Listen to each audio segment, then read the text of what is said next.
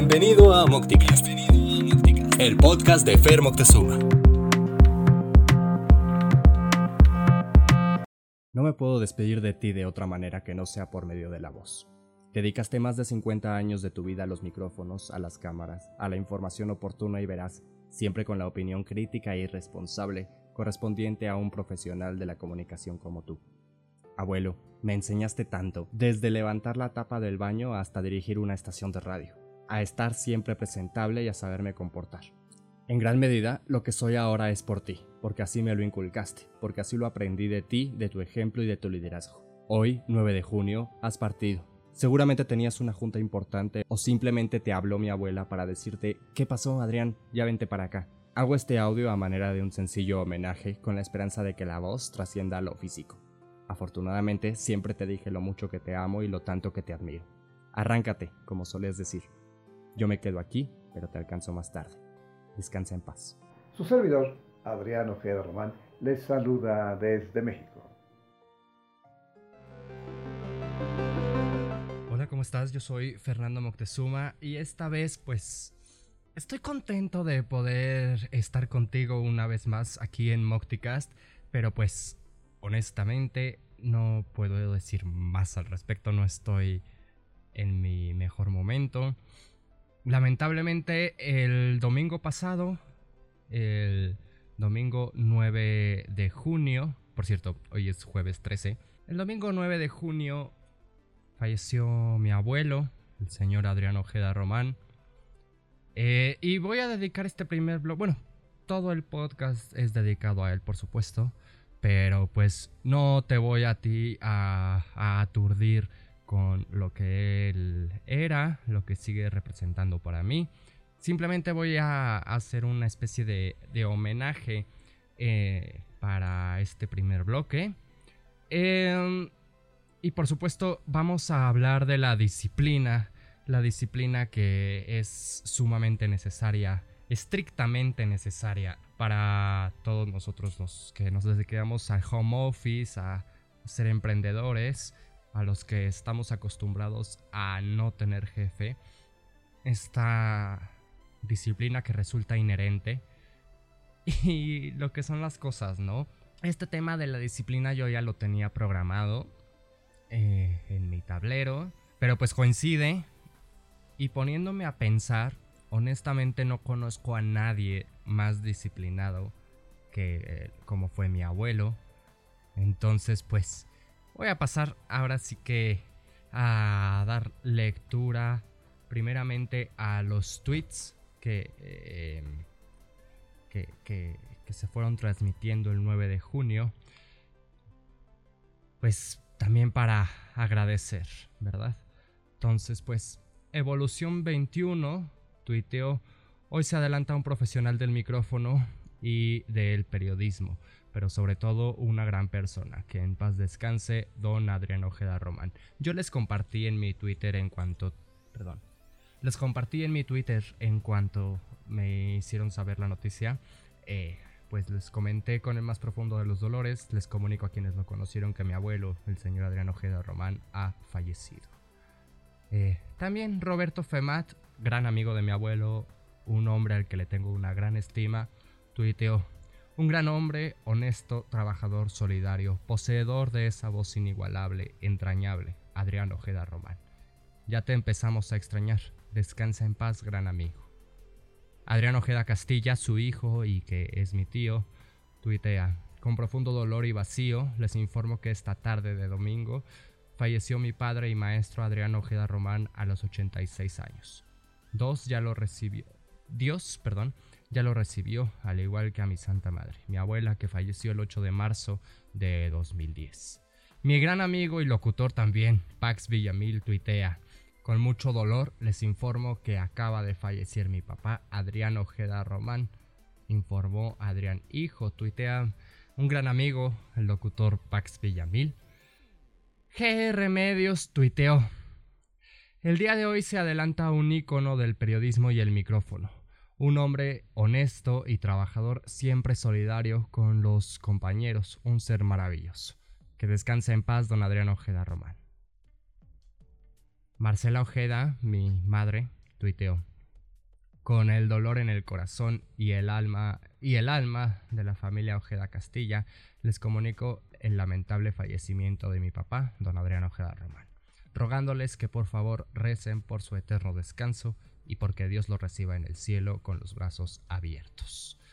A esto me alegra mucho decir que mi abuelo fue un hombre bueno, ¿qué puedo decir yo de mi abuelo, no?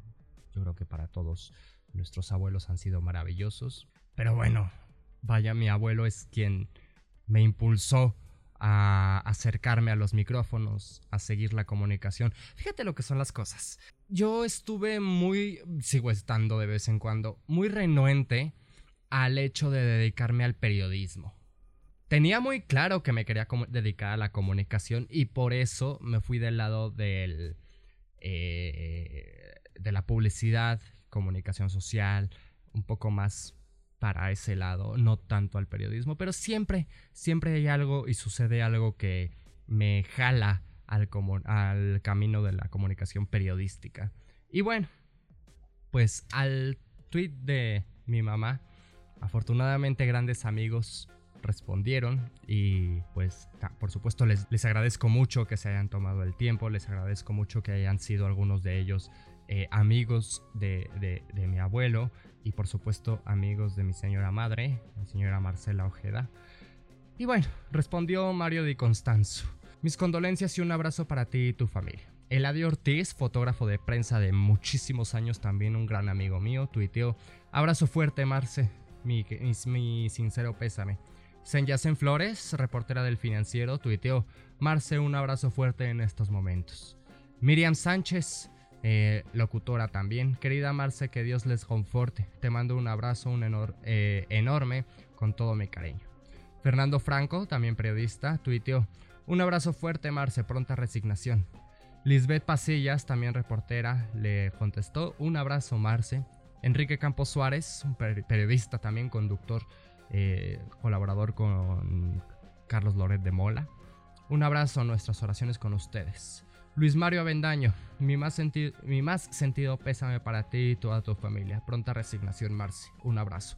Verónica Reynolds, periodista, te envío un abrazo fuerte, le dijo. Perla Oropesa mandó abrazos también. Marco Antonio Cuevas, Dios le reciba en sus brazos. Un abrazo a la familia Ojeda Castilla. Lee, eh, Carrillo, Marcelo, lamento mucho. Te mando un fuerte abrazo. El ex candidato a la presidencia, José Antonio Mid, tuiteó, te mando un gran abrazo, eh, perdón, te mando un abrazo grande con mis oraciones a ti y en casa. Marco Antonio Reyes contestó también, querida Marce, te envío un gran abrazo. Mi cariño y oraciones están contigo. A su vez tuitearon David Hernández, dos periodistas nos, dejan, nos dejaron, Adrián Ojeda Román y Pedro Montes de Oca, que en paz descansen, abrazo para sus familias. Ricardo Joyacé, abrazo solidario y fraterno a Adrián Ojeda Cast, Adrián Ojeda hijo, por el fallecimiento de su padre, don Adrián Ojeda Román. Siempre fue un caballero y un profesional del periodismo. Lamento profundamente el fallecimiento de don Adrián Ojeda Román. Fue el, primer, eh, fue el primero en traer a México la música de The Beatles. Un fuerte abrazo, Adrián Ojeda, hijo. Descanse en paz, tuiteó Jesús Ruiz Morán.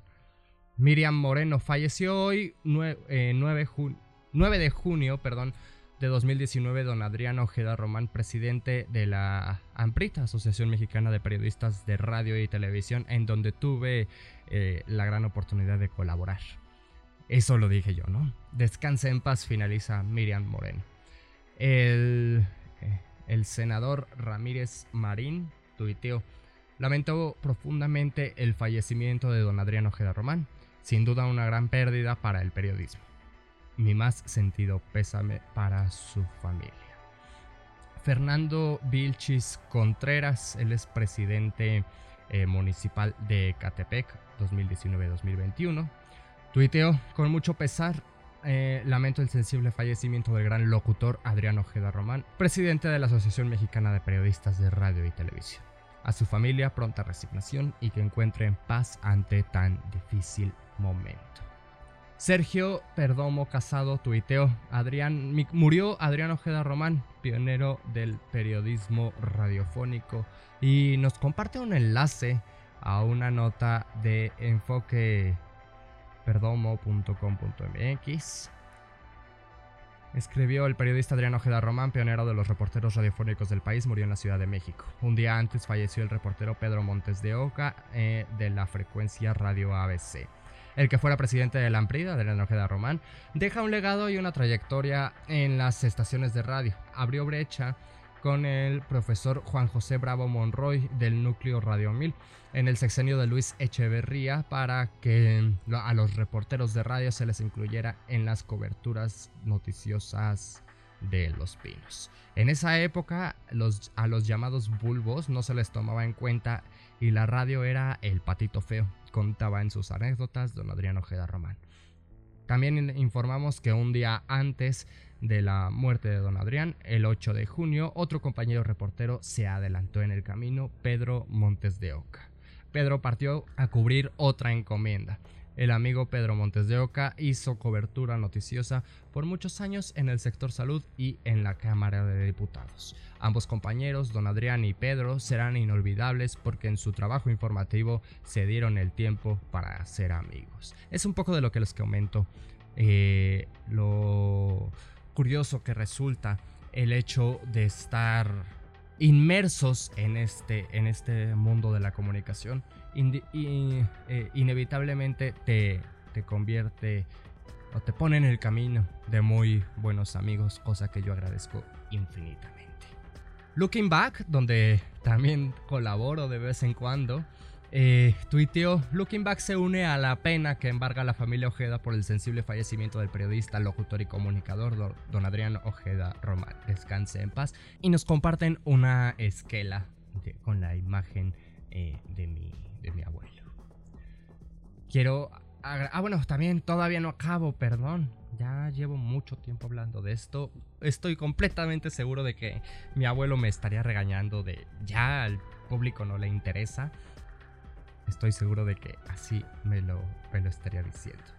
Fernanda Robles, querida amiga también, tuiteó. Un gran maestro que creyó en mí sin conocerme. Un gran amigo que se me va. Duele horrible saber que esa lucecita que me devolvió la confianza de soñar en grande hoy se me apagó. Adrián Ojeda Román, descanse en paz. Antonio Juárez, sin duda una pérdida para el gremio de comunicadores y periodistas, el fallecimiento de don Adrián Ojeda Román, padre de nuestro compañero Adrián Ojeda de Castilla, presidente de la Asociación Mexicana de eh, Periodistas de Radio y Televisión. Miguel Omendi, él es eh, periodista y jefe de comunicación del diario Contrapeso, tuiteó eh, Adrián Ojeda Román, el abuelo, te extrañaré, pero sé que descansas finalmente. Miguel también es mi primo. Como pueden ver, pues todos estamos inmersos de una u otra manera en este mundo. Tenemos en la familia, tenemos un médico, eh, tenemos, tengo una prima actriz, tengo una prima que es gerente en Cinemex. Pero a grandes rasgos, en grandes términos, pues casi todos o todos estamos inmersos en este, en este mundo de la comunicación. Y pues creo que no podría ser de otra manera, ¿no? Eh, Manuel...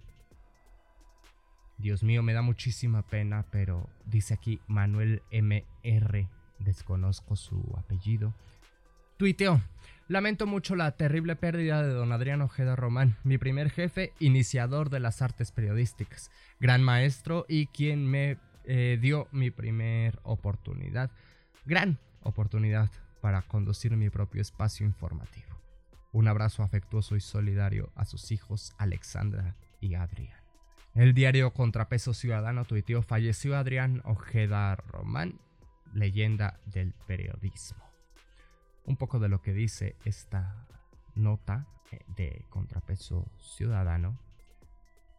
Eh, dice, su trayectoria es reconocida por compañeros de profesión, así como, como de políticos, quienes se dieron el tiempo de expresar su sentido pésame a la familia. La tarde de este domingo falleció el periodista Adrián Ojeda Román, quien fuera pionero de los reporteros radiofónicos del país. Ojeda Román dejó un legado que nadie eh, podrá borrar en las estaciones de radio, ya que abrió brecha junto al profesor José Juan Juan José, perdón, Bravo Monroy en el sexenio de Luis Echeverría para que los reporteros de radio eh, se les incluyera en la cobertura noticiosa de Los Pinos. Su trayectoria es recordada por compañeros de profesión, así como políticos quienes se dieron el tiempo de expresar el pésame a su familia. Ya habíamos leído el de Ramírez Marín. Dice aquí, hay otro tweet. Sergio eh, Perdomo Casado también lo leímos. Fernando Vilchis Contreras lo leímos también. En fin, también quiero agradecerle a Miguel Bárcena y a su equipo que se dieron el tiempo para poder recordar un poco a mi abuelo. Vamos a escuchar.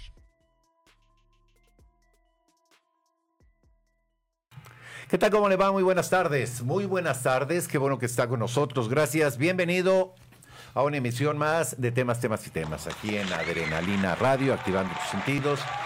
Me da gusto saludarle en este inicio de semana. Gracias por eh, estar con nosotros. Miguel Bárcena, ¿cómo estás? Enrique, un gustazo como siempre. un gusto. calor, pero con muchas ganas de estar aquí. No, qué calorazo. Retomando, la, ¿Cómo estás? la agenda. Retomando la agenda. ¿Cómo están, Enrique? ¿Cómo estás, Miguel? Bienvenidos a Temas, Temas, Temas. Iniciando la semana, pero no por ello. La información es laxa, al contrario. Sí, bueno, hay, hay eh, es un día, digamos, intenso en términos informativos, hay muchas cosas algunas eh, pérdidas que lamentamos, Miguel. Así este, Fíjate, hablando de, temas eh, periodísticos, pues falleció ayer uno de los grandes reporteros eh, de, este país, Adrián Ojeda, un hombre pues con una larga experiencia en los medios, estuvo en Canal 13, estuvo en radio, escribió, tenía una agencia informativa, sí, Él, fue de los pioneros en grabar en cintas de audio la síntesis informativa, que originalmente los políticos leían impresa y él se le ocurrió grabarla. Se las enviaba muy temprano y entonces en el coche o en una grabadora portátil la gente que podía iba, ir, iba escuchando la síntesis sin tener que estarla leyendo o, combinándola con otras me, tocó me tocó trabajar con él ahí haciendo la síntesis. Entonces, nos veíamos por ahí de las cuatro y media de la, mañana, en la esquina de la información. Y ahí había una cafetería de estas de Vips o de Denis, no me acuerdo, creo que de eh, junto a la Lotería Nacional. no sé, esto a veces. Y ahí le llegaba a alguien y le entregaban todos los periódicos, todos los periódicos, ¿no? Y, entonces y de ahí nos íbamos a su estudio, que estaba muy cerquita de ahí. Y entonces él tenía una gran habilidad empezaba con eh, principales, me acuerdo, daba el santoral, ta, ta, ta, ta, ta, principales, entonces leíamos todos los... Mientras estábamos, le iban metiendo, nos iban metiendo en la cabina los recortes de periódico de las principales columnas, eh, digo, este, todo lo, eh, digamos, sustantivo que traía un periódico. Y pues tenía una gran habilidad para saltar una cosa, yo le aprendí mucho, la verdad. Y me tocó también hacer un buen par de años las transmisiones en cadena nacional del presidente, que había un pool de comentaristas, era Roberto Armendaris, en televisión, que fue tu jefe también, ¿no?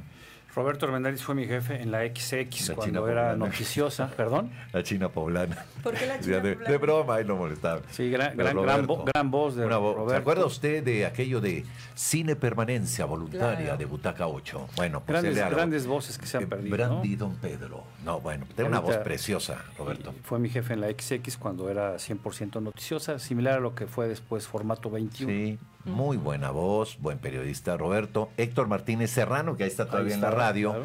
Y Adrián Ojeda, y con ellos eh, me tocó este, este, esta responsabilidad de hacer las transmisiones y les aprendí pues una barbaridad, la verdad, porque eran, pues está muy chavo y ellos eran unos maestros de la crónica. Y, bueno, pues yo trabajaba con su hija, Alejandra de Monserrat Ojeda, que es reportera, periodista, y su hijo Adrián también. Que también siguió pues les, los les pasos enviamos del un, papá. Les enviamos de hecho, un venimos de la funeraria, Fuiste, estuvimos... Miguel. Me dio gusto ver a, a, Roberto Femat, buen amigo, periodista, a Patti Guevara, quien fue directora del Excelsior. Sí. Y bueno, pues eh, siempre lo veíamos, en, eh, tenía 86 años, eh, siempre lo veíamos en las conferencias de prensa, todavía en Los Pinos, todavía el año pasado. Y, en el Senado, cubría. la última vez que lo vi me lo encontré ahí en el, Senado. Empezó a los 15 años, de hecho tuvo una carrera muy, larga. no le dejaban transmitir aquí en México en la W porque era menor de edad y se fue a Tampico. Y allá estuvo transmitiendo en una estación. Luego regresó a México y bueno, pues... Estuvo en el 13. Inició con todo esto que tú mencionas. Y pues recordamos aquí a Adrián Ojeda, nuestro cariño, nuestra solidaridad para la familia Ojeda Castillo. El periodista Joaquín López Dóriga también envió sus condolencias y esto fue lo que dijo. Bien, vamos a empezar. Quiero arrancar este espacio informativo esta tarde con el pésame a toda la familia de mi querido Adrián Ojeda, reportero, locutor, cubrimos años las giras eh, falleció dormido, afortunadamente. Se merecía esa muerte porque siempre fue un hombre bueno. Adrián Ojeda murió a los 87 años. Para toda su familia, nuestro pésame. Que descanse en paz, Adrián Ojeda. Así es pues, como quienes lo conocimos, bueno, a mí la vida me lo prestó afortunadamente cerca de 24 años. Casi siempre compartíamos cumpleaños, pues él, era del 8 de septiembre y yo del 5, así es que eh, casi siempre se, nos juntaban los cumpleaños, cosa que definitivamente voy a, voy a extrañar. Eh, pero bueno, vamos a las plecas y entramos de lleno a la materia de la disciplina, que es Insisto, no conozco hombre más disciplinado que lo que fue mi abuelo, el señor Adrián Ojeda Román. Por supuesto que dedico este y todos los podcasts a él. Y pues nada, vamos a las plecas y continuamos.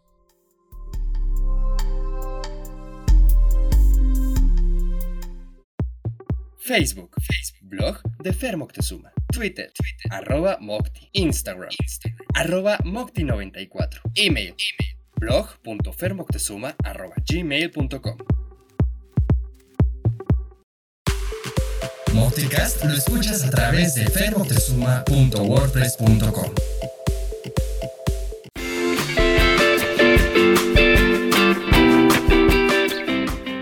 Listo, regresamos. Y por cierto, el día de hoy, eh, jueves 13 de junio de 2019, iba a decir 18. jueves 13 de junio de 2019, eh, en el canal 2, a las 5.20 de la mañana, tiempo del centro en México, eh, se transmitió o se va a transmitir si es que lo estás escuchando durante la madrugada.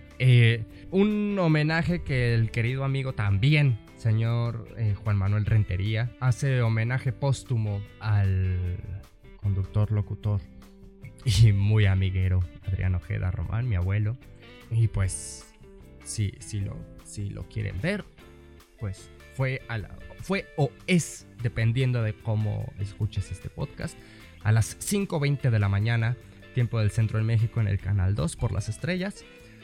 Eh, se transmite el programa eh, a donde tuve la gran oportunidad de, acompañarle a mi abuelo a grabar esa entrevista. Pero bueno, pues comencemos ya, porque insisto, estoy seguro de que mi abuelo ya me hubiera regañado, ya me hubiera dicho, con el perdón de la expresión, pero es que así, él, así me lo hubiera dicho. Ándale, cabrón, ya deja, deja eso para, para después. A la, gente no le importa, el reportero no es. Eh, no es el centro de la noticia, al, al, auditorio se le debe respeto y te están regalando su tiempo, así que vete al grano, ¿no? Y pues comencemos, comencemos a hablar de la disciplina, que es, si no estrictamente necesaria, es que no hay otro adjetivo, es estrictamente necesaria para poder emprender. Sin disciplina no vamos a llegar a ningún lado, especialmente cuando hacemos home office. Cuando trabajamos en casa, de verdad es súper súper importante eh, el hecho de, eh, tenernos un, tener un enfoque claro, tener horarios preestablecidos, eh, que si bien puede ser un poquito más flexible que lo que te daría un, un trabajo godín de, de 9 a 5, pues también es importante tener esa cultura de decir, ¿sabes qué? De tal hora a tal hora no, no estoy disponible. Sí, estoy en casa, pero estoy trabajando. Y al respecto, pues la revista Forbes nos comparte cuatro disciplinas para un emprendedor exitoso.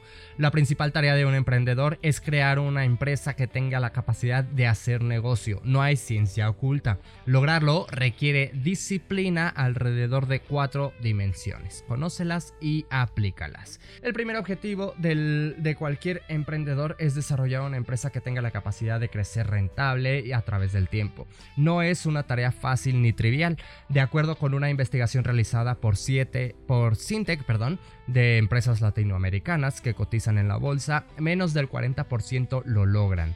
Si este es el dato de empresas grandes que tienen objetivos con alta experiencia y participación, productos posicionados, buen manejo de canales de distribución y, y sistemas modernos, este porcentaje debe ser significativamente menor para pequeñas y medianas empresas.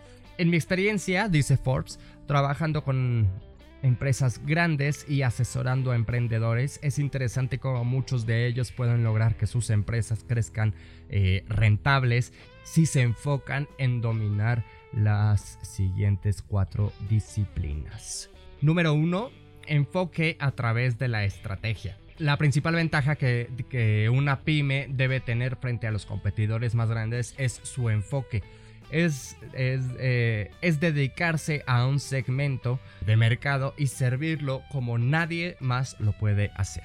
Sin embargo, es un error común que en su intención de crecer van tras nuevos clientes o lanzan productos sin tener un enfoque claro los empresarios debe, un empresario, perdón, debe seleccionar segmentos eh, en los que realmente se pueda hacer una diferencia que le permita crecer y crear propuestas de valor eh, relevantes, diferenciadas y ejecutables.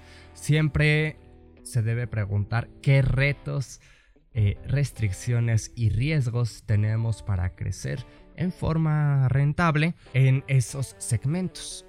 La respuesta se debe transformar en la estrategia de la empresa, en su enfoque y en acciones. Número 2. Diferenciación a través de competencias clave. Una competencia es una habilidad que tiene una empresa para ser mejor que el resto. Lo que el emprendedor debe entender es cuáles son sus actividades clave de negocio e invertir en eso. Prácticas, gente, tecnología. Debe quedar muy claro eh, para cualquier emprendedor que las empresas no compiten con sus productos o servicios, sino con las habilidades que tienen en relación a sus competidores. Esa es la verdadera fuente de competitividad. Copiar un producto es relativamente fácil, replicar una competencia no. Número 3. Ejecución a través de la gestión. Al decir gestión me refiero al ciclo básico administrativo de planear, decidir, verificar y actuar. Si este proceso no se hace eficientemente, habrá graves, graves perdón, consecuencias para la empresa. La tarea es crear mecanismos de gestión que la organización pueda replicar. Es una tarea fundamental y nada llamativa que requiere preservar y perseverancia y detalles. Por ser tan sencilla, es que muchos emprendedores no la llevan a cabo y dejan huecos en la gestión de la empresa, por lo que se escapa la rentabilidad. Esto resulta en exceso u obsolescencia de inventarios, eh, mayores costos, recuperación tardía de cartera, entre otros, que al final redundan en problemas de rentabilidad. En este sentido, las tres cosas más importantes que un emprendedor debe hacer son tener información operativa, administrativa y financiera de la empresa para saber eh, en dónde está parado, gestionar el flujo de efectivo semanalmente y establecer objetivos trimestrales de ventas, costos y gestión con acciones para conseguirlos y ejecutarlos impecablemente. Número 4. Desarrollo a través del talento. El talento es el tema más importante y crítico para que la empresa se pueda desarrollar. Entender qué se requiere para, para puestos clave, tener gente competente, no necesariamente con mucha preparación y experiencia, pero sí con aspiraciones y habilidades para las tareas del puesto. Un emprendedor no puede ni debe ser el todólogo. Se convierte en la restricción de la empresa y prisionero de su propia creación. No hay forma de superar esto que no sea a través de la gente adecuada y que en muchos casos sea mejor que el mismo emprendedor para el puesto que se le asigne. El principal atractivo de un emprendedor es la gente con capacidad eh, de crecer profesionalmente junto con la compañía, que reciba una remuneración justa y, que la, y la capacitación requerida. La principal tarea de un emprendedor es crear una empresa que tenga la capacidad de hacer negocio. Su atención debe estar sobre esto. No hay ciencia oculta. Lograrlo requiere disciplina alrededor de estas cuatro dimensiones. El recurso escaso es contar con emprendedores que estén dispuestos a desarrollar esas disciplinas y en el proceso disciplinarse a sí mismos. Y es bien importante porque, bueno, acá terminamos ya de leer el artículo de la revista Forbes, forbes.com.mx, titulado Cuatro disciplinas para un emprendedor exitoso, escrito por Oscar Lozano, el 9 de mayo de 2014. Fíjate, AdStudy tenía un año apenas. No, iba a cumplir un año. Bueno, pero es lo que decíamos.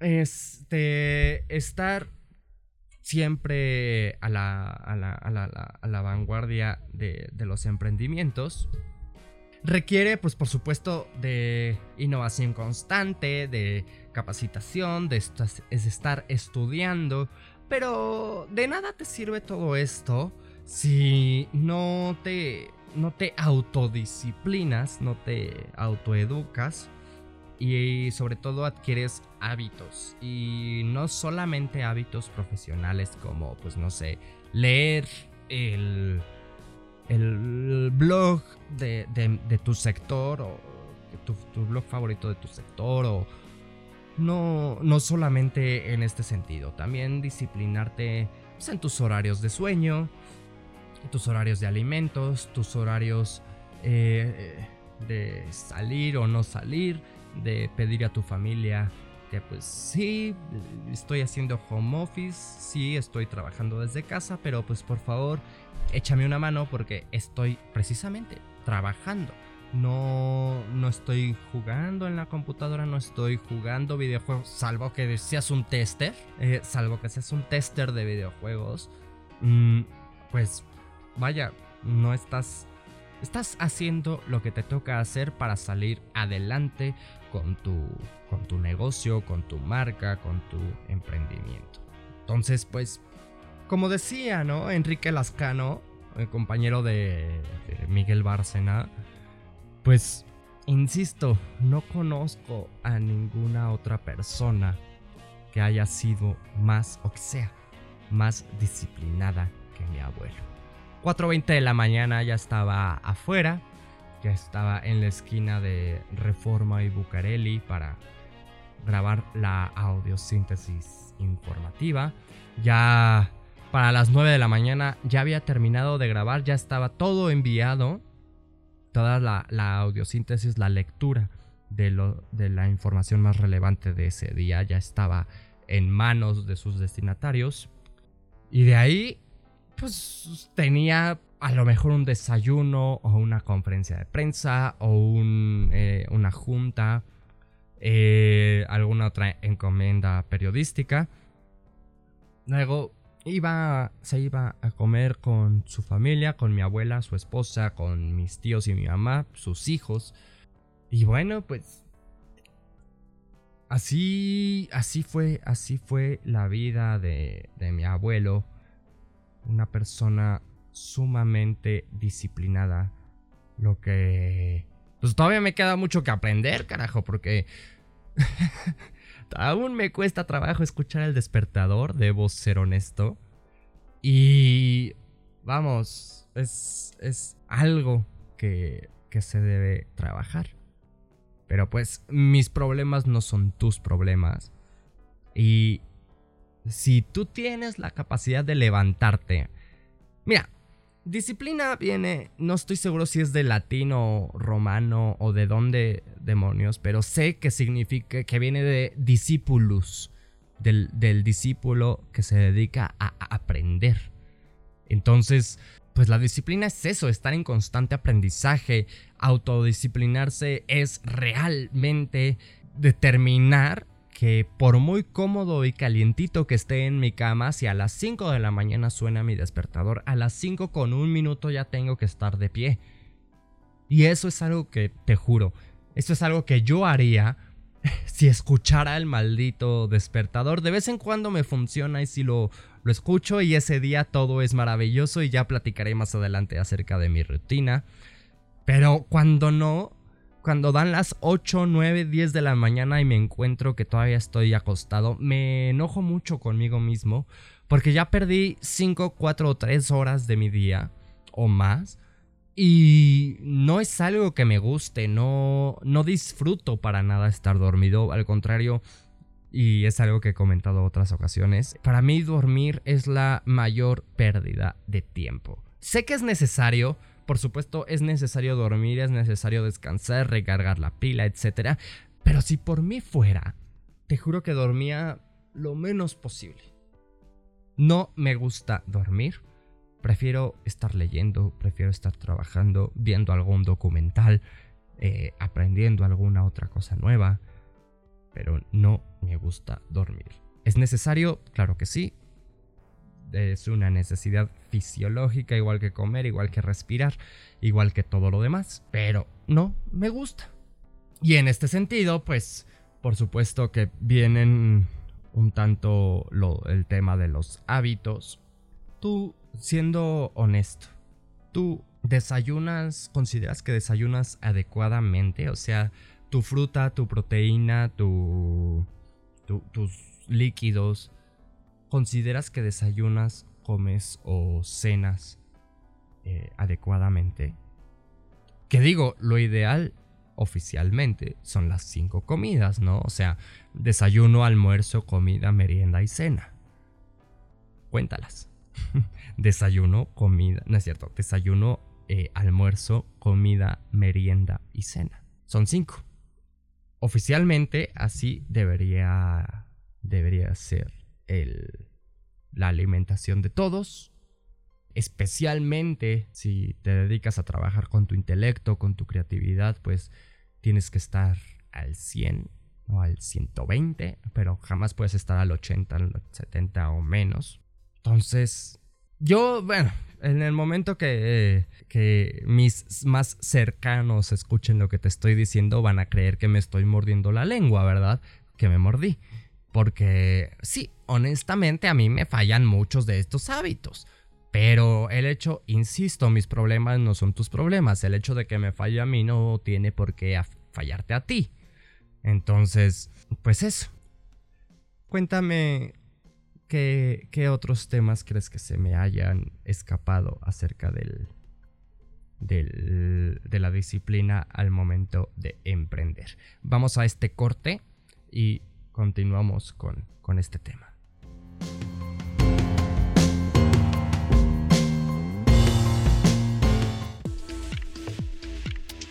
AdStudy, la agencia de tu marca presenta la iniciativa Emprende Verde. Emprende Verde. Si tu marca o negocio conlleva algún producto ecológico, reciclado, sustentable o algo parecido, en AdStudy te ofrecemos nuestros servicios con hasta un 50% de descuento. Siempre, esta no es una promoción. Es el nuevo servicio que traemos para fomentar el emprendimiento sustentable y socialmente responsable. Visita hoy bit.ly diagonal MX.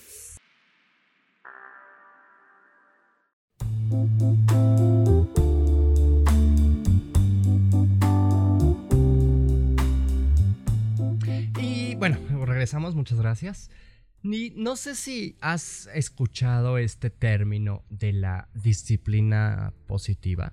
Es, es, una metodología que tiene sus orígenes en los años 20, en las ideas de Adler, psiquiatría infantil, junto con Dreykus, pero es a partir de los años 80 con Jane Nielsen, Nielsen perdón, en el que se sistematizó, experimentó y se ha comprobado hasta el momento actual el beneficio de, esta manera de educar. Funciona principalmente para los niños, pero yo creo que todos a cualquier edad podemos adoptar eh, pues estas, estas actitudes, esta, esta disciplina. Y entonces pues leo.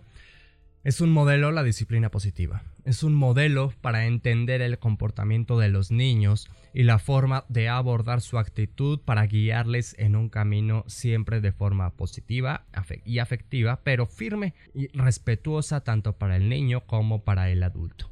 Se basa en la comunicación, en el amor, el entendimiento y la empatía. La empatía que es un valor sumamente importante, la verdad, y que a últimas fechas yo veo que falta mucho para disfrutar de las relaciones familiares y da herramientas a los padres para entender el comportamiento de sus hijos, incluso cuando no es adecuado. Reconducirlo con respeto, sin luchas de poder y siempre positiva. Es un enfoque que no incluye ni el control excesivo ni la permisividad. Se basa en el respeto mutuo y la colaboración. Todo con la intención de enseñar al niño competencias básicas para la vida. Los cinco criterios a tener en cuenta para una disciplina positiva, según la autora Jane Nielsen, en su libro Cómo educar con firmeza y cariño, son los siguientes. Número uno, es amable y firme al mismo tiempo, es decir, respetuosa y motivadora. Dos, ayuda a los niños a sentirse importantes, esto es la conexión. 3. Es eficaz a largo plazo. 4. Enseña valiosas habilidades para la vida como respeto, habilidad para resolver problemas, eh, participación, colaboración, responsabilidad, etc.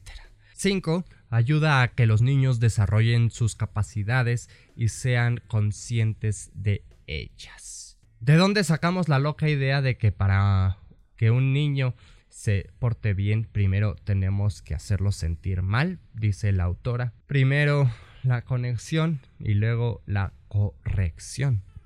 Todos los seres humanos necesitamos sentir que pertenecemos y somos importantes. Es el sentimiento de pertenencia y contribución. Es un poco del sesgo eh, de pertenencia del que ya había escrito aquí en permoctezuma.wordpress.com cuando sucedió lo de la Catedral de Notre Dame. También finaliza con que los niños necesitan el aliento como las plantas necesitan de la luz y del sol. Este es un tema, perdón, es un tema bastante lindo, padre, muy buen tema, vaya. Eh, el tema de la educación para los niños es algo de lo que yo no... Sí tengo ganas de hablar, pero de lo que no he querido... Eh, no he querido abordarlo por el simple hecho de, de dos cosas. La primera, no soy ni pedagogo, ni psicólogo, ni educador, ni profesor. Nada que se relacione con los niños. Y dos, por mucho que tenga sobrinos, no se equipara para nada a tener hijos. Y por ahora no tengo hijos. De querer si quiero, pero pues no veo claro. Entonces, ese es otro tema. Este. En fin. Entonces, ese es un tema de lo que, del que he querido hablar. No veo cómo, pero eh, lo, estoy, lo estoy pensando porque también como decía otro emprendedor, Carlos Muñoz, él hace una analogía bien interesante en uno, en un podcast, me parece. Hace una analogía que me gustó mucho en la que dice que nosotros como, como adultos dotamos a nuestros hijos o, sobrinos o niños cercanos, los dotamos de muchas herramientas, eh, muchas habilidades de vez en cuando. Bueno, o bueno, eso es lo que deberíamos hacer, dotarles, dotarles de herramientas, de habilidades, de pensamiento crítico, pensamiento analítico, etcétera. Pero que a su vez tienen que ser, no pueden ser tantas, tantas herramientas. Eh, y ahí está la analogía. No pueden ser tantas herramientas porque entonces le pesa la mochila al niño o la niña y entonces no le permite avanzar.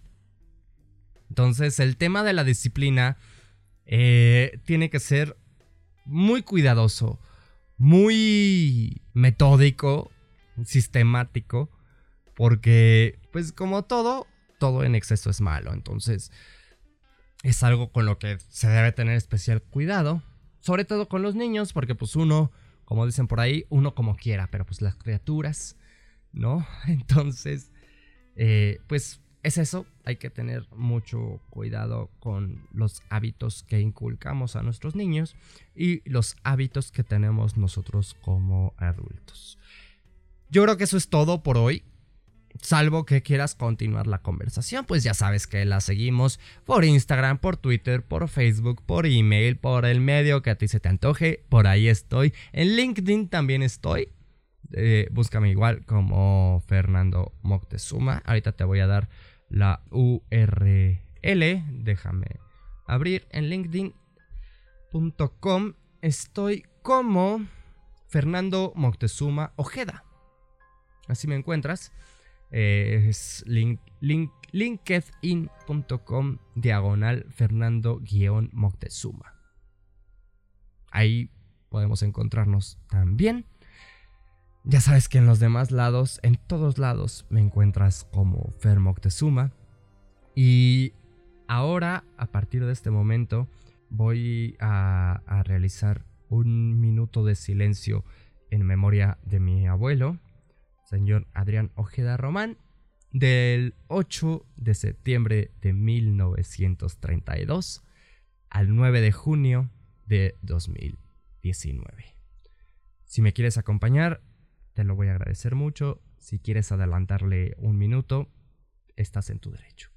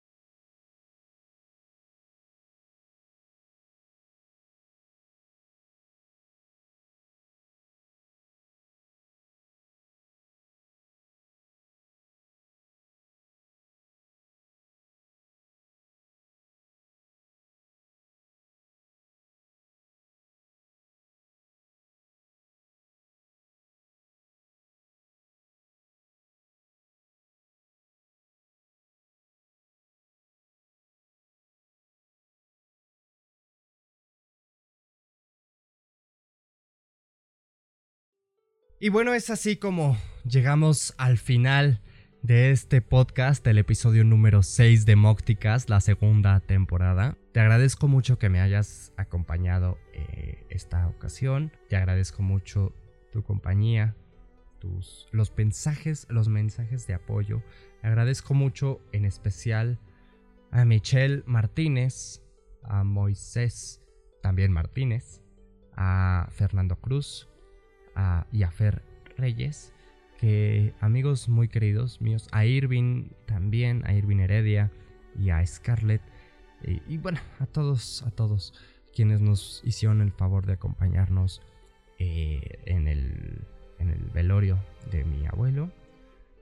Les agradezco mucho a ustedes, a ti que me escuchas, por haberme acompañado en un episodio más de Mocticast. En esta ocasión, pues dedicada especialmente a mi abuelo, el señor Adrián Ojeda Román, que ya te debe haber quedado muy claro. abuelo, te mando un enorme abrazo, un enorme beso y todo mi amor hasta donde quiera que estés. A mi abuela, María del Roble Castilla López, también todo mi amor y todo mi cariño. Muchísimas gracias a ti por acompañarme.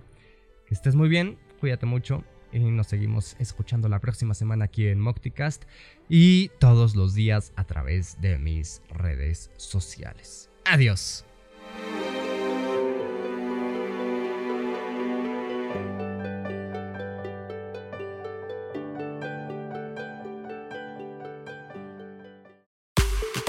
Mocticast lo escuchas a través de fermoctezuma.wordpress.com Facebook, Facebook, blog de Fer Moctezuma. Twitter, Twitter, arroba Mocti. Instagram, Instagram, arroba Mocti94. Email, email, blog.fermoctezuma arroba gmail.com. Gracias por acompañarme. Nos escuchamos el próximo jueves en Mocticast, el podcast de Fer Moctezuma. Patrocinado y producido por AdStudy, la agencia de tu marca.